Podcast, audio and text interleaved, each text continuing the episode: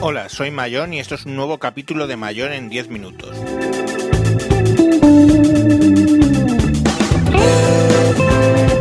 Hoy vamos a hablar del ecosistema de Microsoft.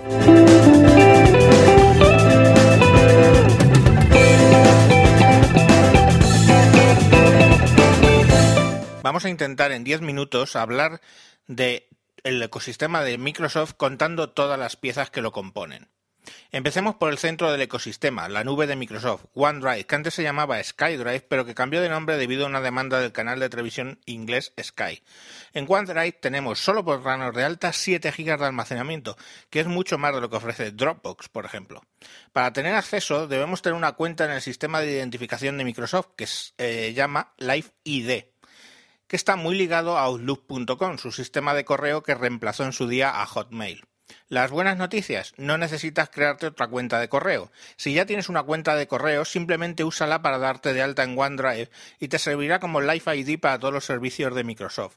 Procura, eso sí, que la password que elijas en OneDrive sea la misma de la cuenta de correo, para que así te sea más sencillo. Bueno, también puedes crearte, por supuesto, una cuenta en Outlook.com o Outlook.es, pues como veremos es un buen sistema de correo.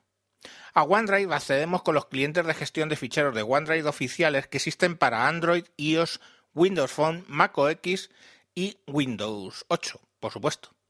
Con ello podemos eh, en los teléfonos y tablets subir y bajar ficheros, almacenar todo lo que queramos. Podemos activar también la opción eh, de subir automáticamente todas las fotos a esa nube para tenerlas ahí de backup. Lo bueno es que podemos compartir las fotos o bien poniéndolas en la carpeta pública o bien dando autorización a cuentas email de amigos que no tienen por qué ser cuentas de email de outlook.com a los que les pasaremos una URL de la foto o de la carpeta que compartimos. El amigo las puede ver en el cliente OneNote si lo tiene o si no en el modo web que tiene un sistema alucinante de visor de fotos muy muy conseguido. Nos saca información de la foto aparte de verla y está muy bien, es cuestión de verlo. Pero otra cosa genial de OneNote es que cuando lo usamos en su página web tenemos el acceso a Excel Online, Word Online, PowerPoint Online y OneNote Online. Son aplicaciones web 100% compatibles con los formatos de Office de sobremesa. Evidentemente no tienen todas las opciones, pero lo bueno de estas aplicaciones online respecto a otras es que si abren un fichero con una característica que no está soportada por la aplicación web, por ejemplo, macros de Excel en Visual Basic, no los toca y al guardar el archivo respeta absolutamente el formato, con lo cual vamos al escritorio y lo abrimos sin ningún problema. Para el 99% de los usuarios domésticos, estas aplicaciones online hace que ya no necesites piratear Office jamás. ¿Tienes Linux? No hay Office para Linux, pero con los navegadores de Linux funciona Office Online sin problemas. Por cierto, sabemos que es Word, el procesador de texto, Excel, la hoja de cálculo y PowerPoint, las presentaciones, pero sabemos que es OneNote. Es un lugar para guardar y almacenar nuestras notas y escritos. De hecho, la versión de escritorio de OneNote tiene reconocimiento de la escritura a mano alzada. Incluso con ayuda de otros programas del ecosistema de Office, como por ejemplo Office Lens, podemos escanear documentos y guardarlos en OneNote con el mismo teléfono. Y atención, tiene OCR, reconocimiento de texto, con lo cual nosotros escaneamos una hoja de papel y automáticamente podemos hacer búsquedas sobre el texto escaneado. Su competidor es Evernote, pero OneNote es más potente y además es gratis para Windows, Mac OS, iOS, Android y Windows Phone. Ojo, me refiero a la aplicación descargable, o sea, OneNote descargable, puesto que también, como os he dicho, tenemos la versión online.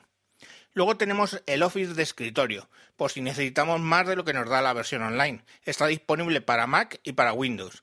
Y en los móviles iOS y tablets iPad tenemos las aplicaciones Word, Excel y PowerPoint, eh, con las cuales podremos visualizar. En Windows Phone además podemos editar. Para editar en iOS necesitaremos una cuenta de Office 365.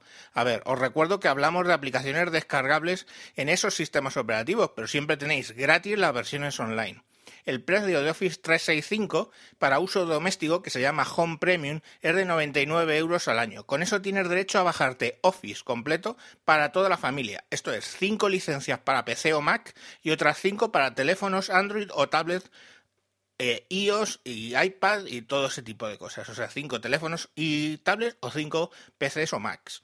Total 10 licencias para toda la familia. Además se te dan 20 eh, gigas de almacenamiento en OneDrive para cada miembro de la familia y 60 minutos al mes en llamadas desde Skype a líneas fijas y móviles de todo el planeta, también por cada, eh, por cada miembro de la familia. Mola, ¿no? En Windows no solo incluye Word, Excel, PowerPoint y OneNote, además incluye Access, Outlook y Publisher. Otra cosa que tiene Office 365 es la posibilidad de utilizar copias completas de los programas de Office, pero en el navegador utilizando técnicas de virtualización o ordenadores en la nube. Esta es una faceta desconocida y poco explotada, pero que nos permite usar Word completo o Access en un cibercafé sin instalar nada. Pero insisto, hay que pensar bien si vamos a pagar esos 99 euros con las aplicaciones eh, con las aplicaciones de escritorio o eh, con Office Online nos vale 99 euros al, año. Seguimos con más piezas. Outlook.com es el webmail del ecosistema. Aunque podemos leer los correos tanto en móviles de todas las marcas utilizando nuestros gestores de correos instalados ya en esos equipos, también podemos hacerlo con este lector web online. Funciona tanto eh, leerlo con tu programa como en modo web. ¿vale? Eh, pero por supuesto también en Office 365 tenemos la aplicación descargable eh, llamada Outlook. Outlook.com además incluye nuestro gestor de contactos y calendario, los cuales también se pueden acceder y sincronizar desde cualquier equipo iOS, Android o Windows, por supuesto, y también desde Mac OS o Windows eh, de escritorio. Como vemos, una característica del ecosistema de Microsoft que no tiene Apple y que tiene pero menos Google es que lo puedes usar desde cualquier tipo de equipo, sean teléfonos de cualquier sistema operativo, tablets de todos los colores, Mac o PC, e incluso algunas desde el propio Linux.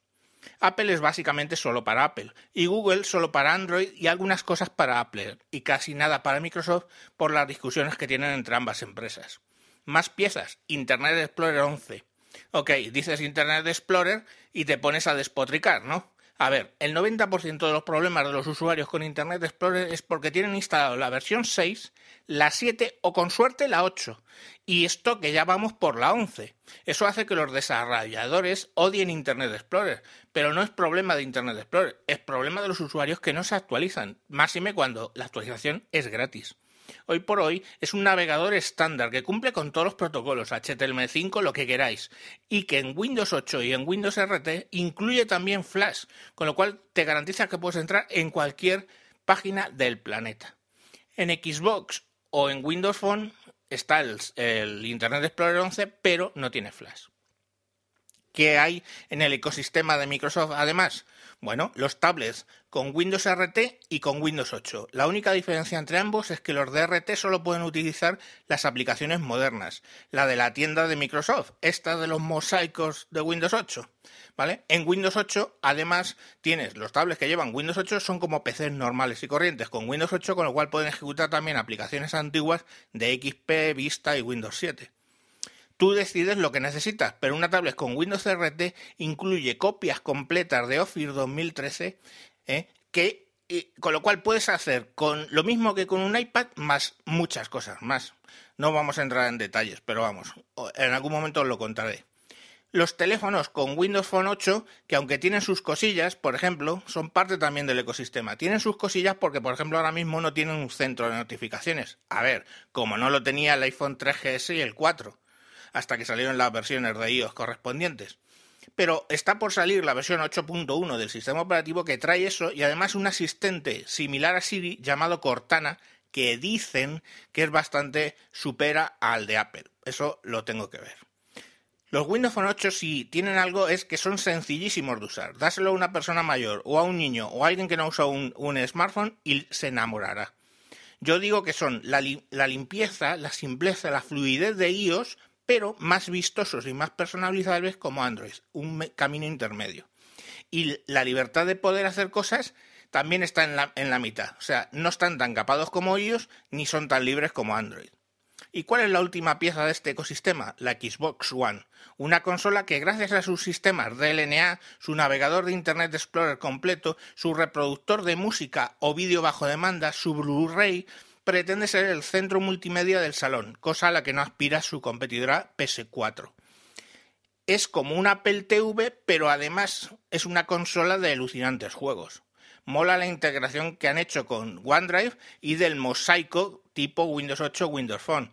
Estupendo el Kinetic, que nos permite controlar la consola y también la televisión con la voz o gestos, con lo cual tenemos como una Smart TV, pero que además nos permite jugar a juegos alucinantes como Titanfall o Battlefield 4 o los que sean.